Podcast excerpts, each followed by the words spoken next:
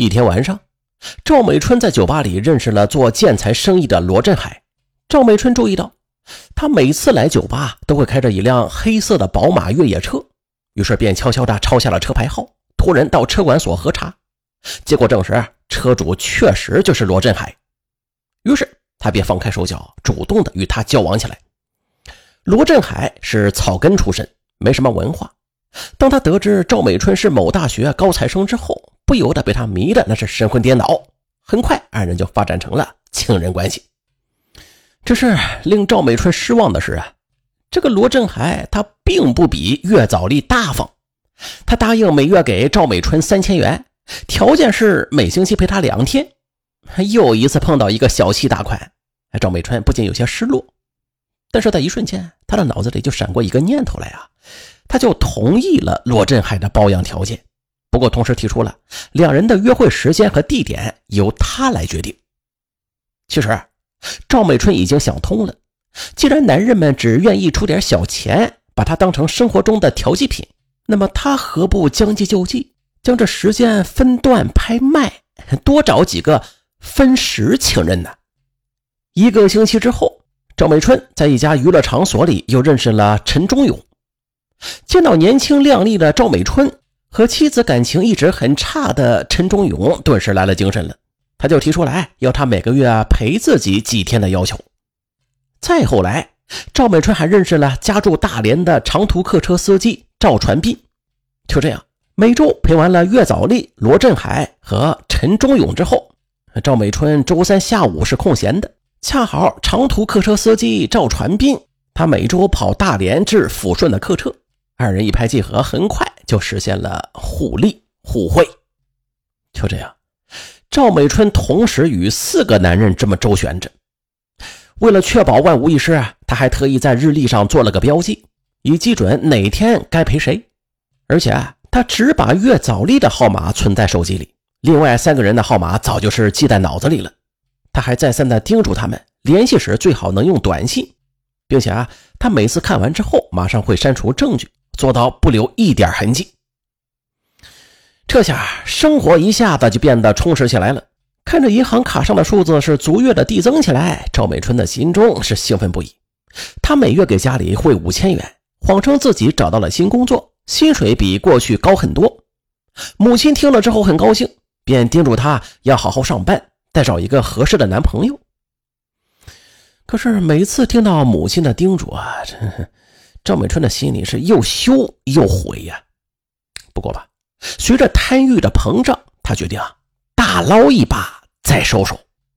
可是，正当赵美春乐此不疲的周旋于几个男人之间赚大钱的时候，意外却出现了。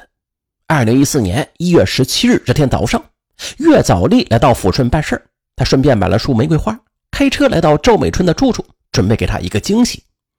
可是刚刚进小区呢，他就看到赵美丽上了一辆黑色的轿车。给他打电话，手机又关机。他气呼呼的放下手头要办的事儿，在房子里就等着赵美春回来。嗯，晚上九时许，赵美春回到家，看到脸色铁青的岳早丽，他立刻意识到了什么。岳早丽立刻质问赵美春去了哪儿？那辆黑色轿车的主人又是谁？赵美春故作镇定：“他是我以前的老客户，这次来抚顺出差，顺便过来看看我。”岳早丽听后怒了。我警告你，你吃我的，喝我的。若是再背着我偷人，我会让你死无葬身之地的。不会的，赵美春吓出了一身冷汗。一个月之后啊，赵美春与罗振海在一起的时候，又是遇上了险情。那天，他正在浴室里洗澡呢，突然就收到了两条短信。罗振海拿起他的手机，发现上面分别是两个不同的号码。内容都是问他什么时候可以陪陪他们。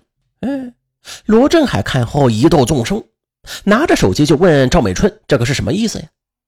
赵美春连忙解释：“啊，最近真倒霉呀，有两个变态狂天天往我手机里发骚扰短信，烦死我了。”可是罗振海有些不相信：“哎呀，这么巧啊，这连骚扰的内容都一样哎。”两次遇险之后，赵美春是越来越谨慎起来。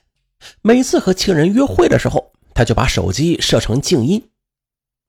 二零一四年四月下旬那一天，岳早丽来到抚顺参加一次商业聚会，席间有个同行业的竞争对手朝他举起酒杯，就揶揄道：“于老板，你可真行啊！这生意越做越火，绿帽子嘛也是越戴越高啊！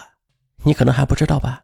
你养的那个小妮子拿着你的钱在外边养小白脸呢，你还蒙在鼓里吧？”你你说什么？岳早丽气得浑身发抖。你怎么知道的？你要是乱嚼舌头的话，我饶不了你。可那人笑道：“这抚顺多大点地方啊？这种丑事能盖得住吗？实话告诉你啊，我不光知道，我还和你家小妮子一起唱过歌呢。原来，这个人和赵美春的情人之一的陈忠勇是朋友，在聚会的时候有过一面之缘。之前岳早丽和赵美春的暧昧关系已经是在圈内传开了。”他早就想找机会将岳早丽羞辱一番，这下机会来了。那被竞争对手这么一激，岳早丽果然是当场拂袖而去。这两年多来，他在赵美春的身上花了不少钱，那绝对不允许他背叛自己。二零一四年五月十六日这天，刚好是赵美春和陈忠勇约会的日子。为了保险起见，赵美春就把约会地点定在了抚顺远郊的风景区。岳早丽则开着车跟踪在后边，见陈忠勇将车停在风景区一片僻静的地方，两人下了车，岳早丽就跟着下了车。好嘛，他们竟然敢玩野战！他奶奶个熊的，我自己都没玩过呢！你这不，我呸！此时他再也压抑不住心中的怒火了，顺手操起一块石头，冲上前去，狠狠的就砸在了毫无防备的赵忠勇的后脑上，顿时那是鲜血四溅。嗯。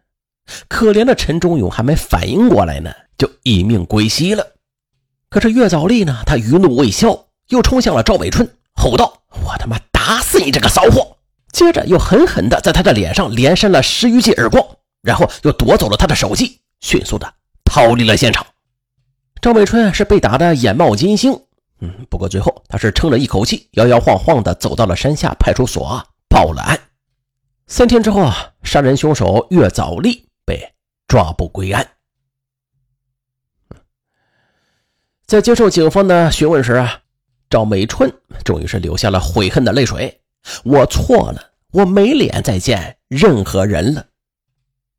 一个原本单纯的女孩，应该说是每个女孩啊，她原本都是单纯的。可是吧，这个女孩她却以为自己很精明，结果呢，还是因为聪明反被聪明误吧啊。最终还是滑向堕落的深渊，导致了悲剧的发生。好了，本期节目就到这儿啊！我是尚文，咱下期再见。